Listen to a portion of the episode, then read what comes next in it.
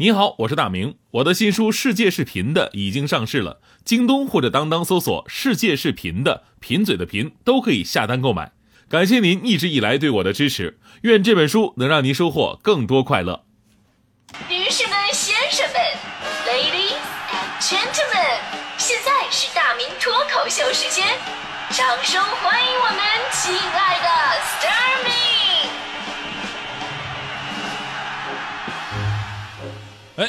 今天呢，咱们节目的话题说的是你的爱好，家人支持嘛？就源头呢，就是在于最近看世界杯的朋友特别的多，但是呢，经常容易跟家人起冲突，对吧？假设你们都看世界杯的话呢，也容易发生冲突，因为支持的球队不一样，对吧？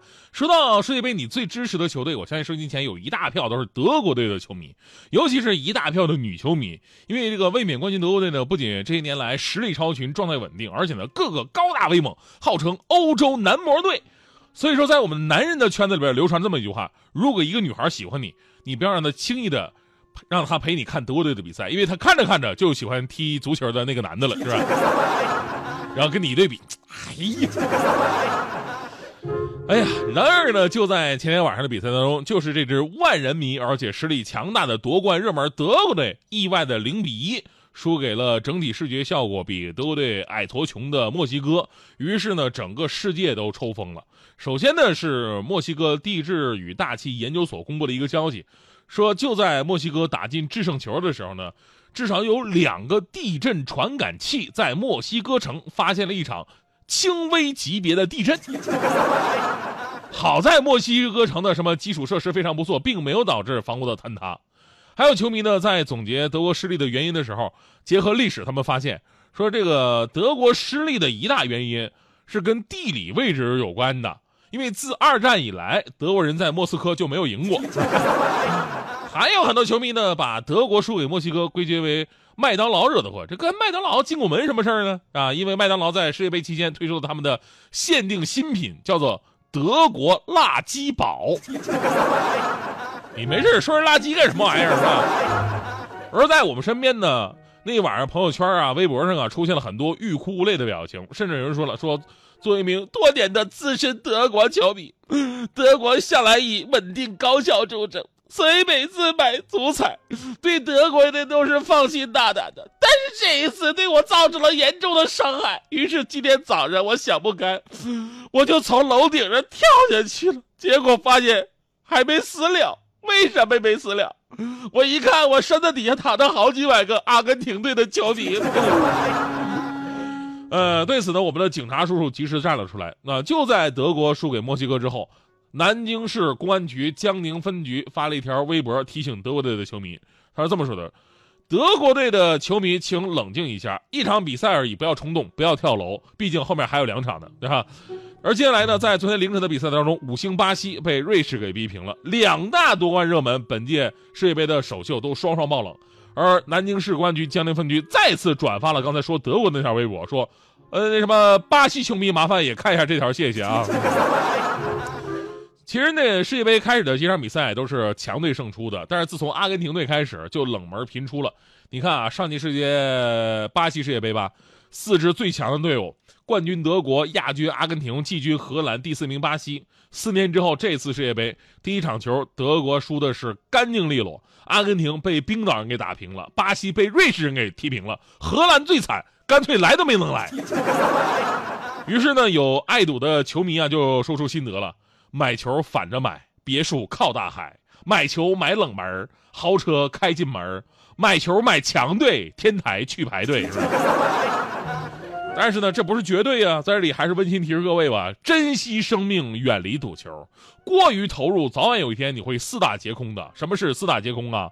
就一个月看起来吧，赌球钱输没了，熬夜健康没了，请假工作没了，光顾着看球女人没了，四大皆空了。在这里呢，也温馨提示各位：生活很乏味，看球是点缀，合理安排睡，照顾到单位，输球别崩溃，支持其他队，中场别浪费，去给媳妇儿捶捶背。接下来这位已婚男士就值得我们大家伙一起学习一下了。最近呢，有网友晒出了一张朋友圈的截图，说为了世界杯期间啊，保护家庭和谐，有一对小夫妻签订了一份看世界杯的协议书。你看人家是怎么规定的啊？这个甲方老婆，乙方老公，规定。世界杯期间，为了家庭和谐，经双方协商，达成协议如下：甲方承诺给乙方营造轻松的观赛氛围，不无理取闹，不拔网线，不砸电视，主动承担工作日的做饭、洗碗、拖地、遛狗等家务。然后乙方承诺。不能完全冷落甲方，每周只能跟朋友出去看球一次。看球的时候，保证最多只能喝两罐啤酒。德国队输了，不能冲人家发脾气或者说脏话，违反一次罚款二百。工作日必须十一点上床，看直播戴耳机，手机亮度在百分之二十以下。看球的时候，如果甲方有事打扰，不能凶甲方，更不能冷暴力不理人。为了弥补世界杯期间甲方被冷落的心情，要给甲方买一支唇膏。在这里，咱们多说一句哈，这个看似很作的一个协议哈，其实真的映射出很多家庭在世界杯期间容易发生矛盾的事实。一直来有一个说法，你知道吗？就是四年一次的世界杯啊，也是离婚率高发的这么一个时段。为什么呢？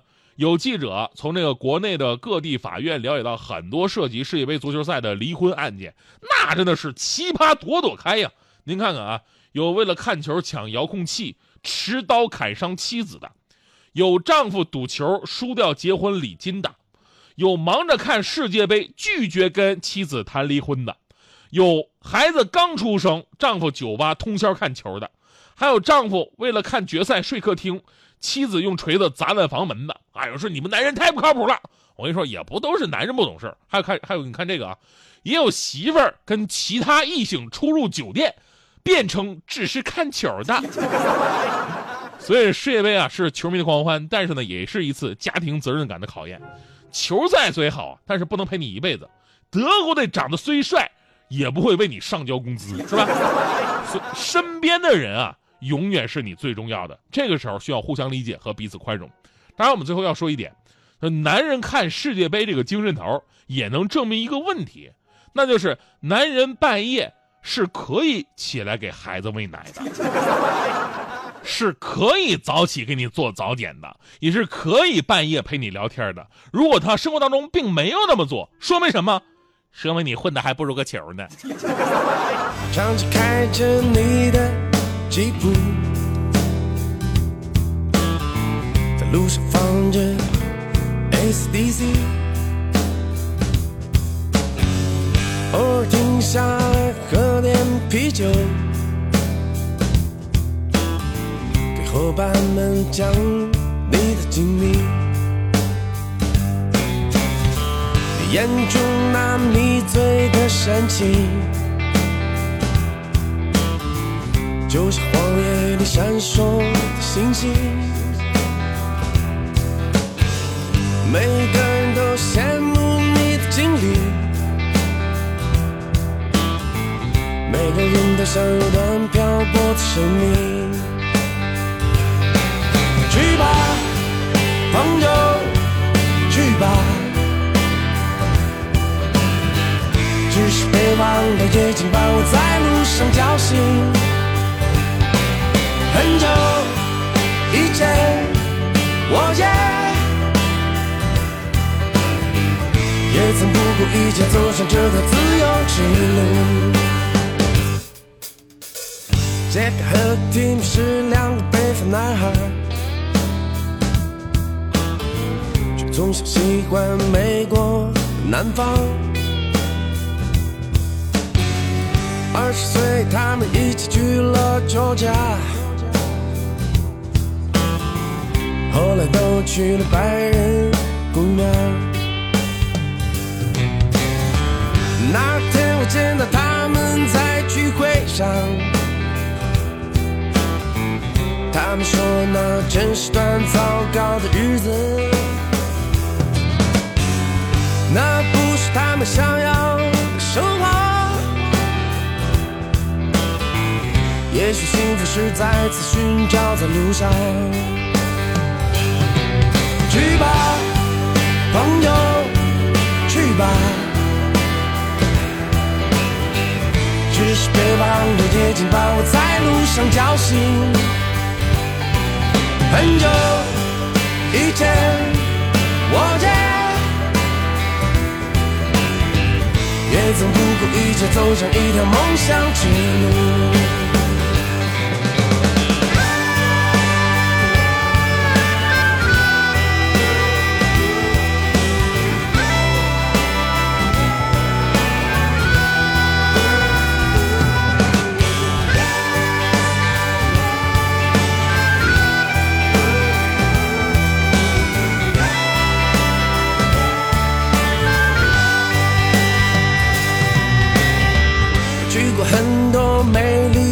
城镇，爱过许多善良的姑娘。有时我会唱着快乐的歌谣，给那些同样孤独的朋友。不知唱过多少旋律和诗篇。挨过多少冷眼和嘲笑，只记得每次都会对朋友说，没关系，兄弟，一切都会更好。所以，朋友，别忘了，这次别忘了，也请帮我在路上叫醒。很久以前，我就就曾不顾一切为了梦想拼命奔跑。所以，朋友，别忘了，真的别忘了，夜景把我在路上叫醒。